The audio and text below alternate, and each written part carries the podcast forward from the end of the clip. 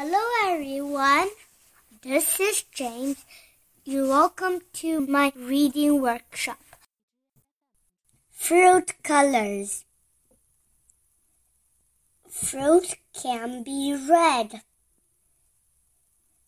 Fruits can be green. Fruits can be yellow, amarillo.